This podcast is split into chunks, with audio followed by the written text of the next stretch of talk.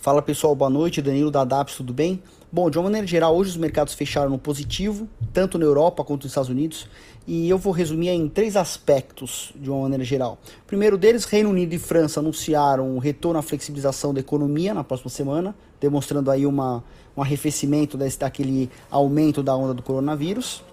Uh, PMIs, tanto na Europa, que veio ligeiramente acima do esperado, quanto o americano, que veio bem acima do esperado, e mais notícias sobre uh, vacinas.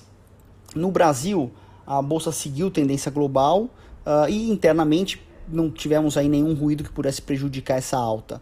Então, de uma maneira geral, todos os segmentos fecharam em alta.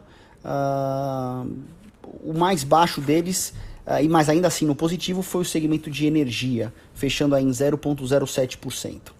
A bolsa então fechou com 107.300 pontos aproximadamente, com uma alta de 1,26% o dólar com 5,43, uma ligeira alta de 0,88%. Agora, falando em ações, tivemos a PetroRio subindo uh, ah, 7,6%, CSN 6,8% e Petrobras 6,13%.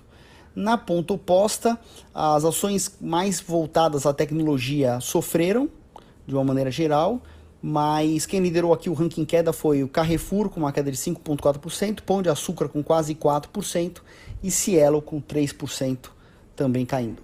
Bom, de uma maneira geral é isso. Tendo mais novidades eu mando por aqui. Um abraço a todos e boa noite.